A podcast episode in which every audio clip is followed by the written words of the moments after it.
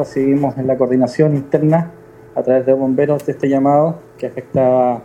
a la cercanía de la,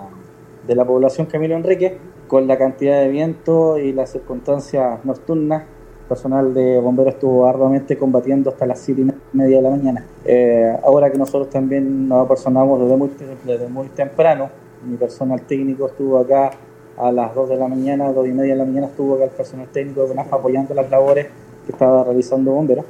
Y ahora en el transcurso de la mañana, primera hora, nuestra brigada de incendios forestales ya tomó el mando de este incendio,